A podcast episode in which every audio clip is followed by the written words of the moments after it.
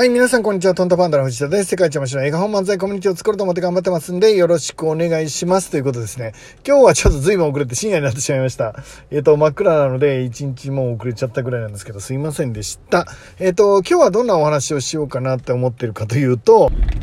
えっ、ー、と、これからの出版社はどうなっていくかっていう僕の勝手な妄想を、まあお話ししたいかなと思ってます。えっ、と、昨年僕は出版社を立ち上げて、えっ、と、本を、まあ出したわけですね。で、一発目の本を自分の本にした理由っていうのは、まあ前も何度も説明しているので、まあ自分が目指したかったわけではないんですよっていうお話は何度もさせてもらいました。で、なのでちょっと省きますけど、僕は今、えっ、と、この楽人塾っていう出版社がどういう未来を見て作ったかっていうお話をしていきたいと思うんですが、まずですね、えっと、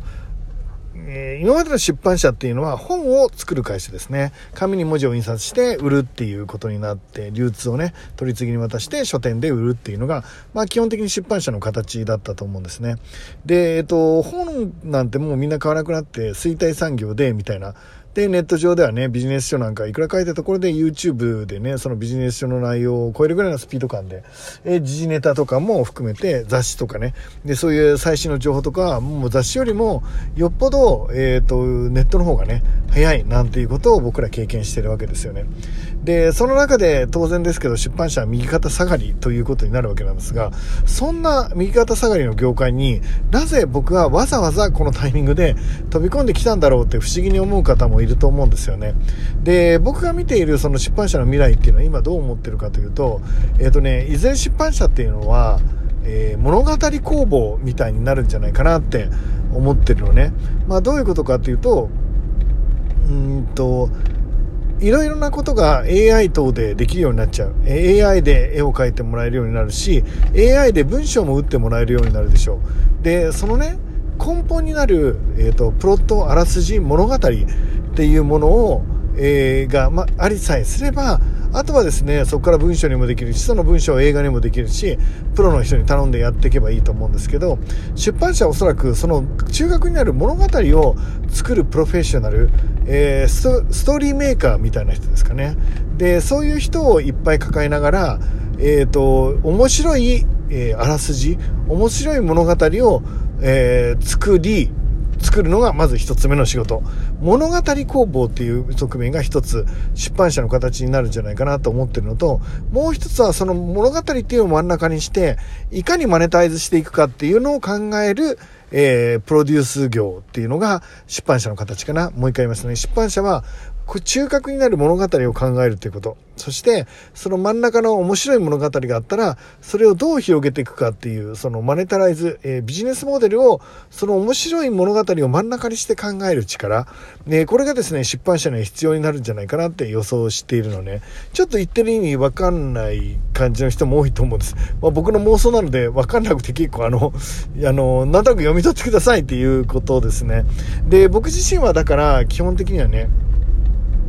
これから出版社っていうものはいわゆる紙で本を出すっていうだけじゃなくてその物語を本にするっていうケースもあるし、えーと、面白かったら本を映画にするっていうのもあるしトータルでですねこの物語から発生するビジネスを作っていくっていうのが仕事になるのかなって。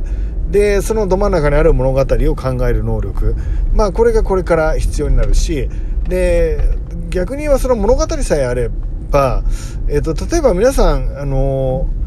なかなか物語とか出せないですよね。理由は文章力がないからですよね。でも文章力なんてもう AI が文章を書いてくれるので、要はそのプロットさえ面白いものさえできれば、えっと、プロの人に頼んでもいいし、AI に頼んでもいいし、文章が出来上がってくるっていうことね。えっと、これを AI が見つけるのはなかなか難しい。元となる面白い物語を AI が作るのって結構難しいのかなって、今のところはね、いずれは作ってくるのかもしれないですけど、なので今ここ数年生きる場合はやはり物語を、えー、作るっていう、えー、力をつけるのが重要なんじゃないかななんて思ったりしています。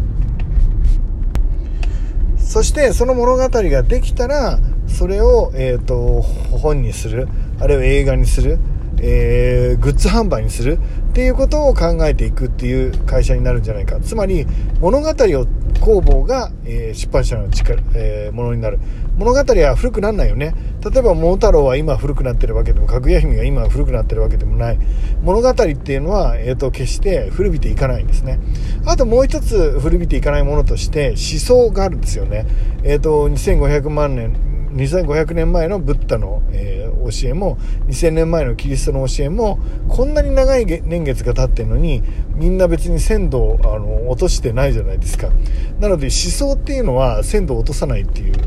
えー、100年後も続くっていう仮説を僕は持っているので出版社は物語っていうものそれから思想っていうものを基本的には、えーと、作るあるいは作る人を抱える、えー、仕事になるんじゃないかなっていうのが僕の予想ですね。えっと、30年後40年後を振りこの放送を振り返ってもらうとおそらくそういう未来が待ってるんだと僕は信じています。ということで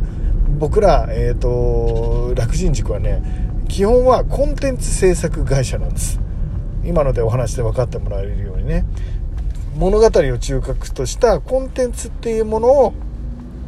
作ることが僕の仕事になってるっていうことね。で、そのコンテンツができたら、それを演劇でやるのか映画でやるのか、まあそんなことを考えてプロデュースしていくっていうのが結局この楽人塾の仕事になる。そして、え、ー、と、これからの出版社はそういう風になっていくんじゃないかなって思っています。ということで、え、ー、と、皆さんはどんな未来に出版社を見てるでしょうか。え、ー、と、私藤田命がけでですね、まず1冊目のライフデザインっていう僕の本があるんですけど、これを1万にします。で、1万にしてから大ベストセラー作家すでに2人にオファーを出してるので、その2人で勝負をかけていこうと思っています。これからヶ月間僕の本徹底的にヒットさせるように努力するので、えっ、と、もしよかったらお力を貸してください。よろしくお願いします。ということですね。それでは皆さん素敵な、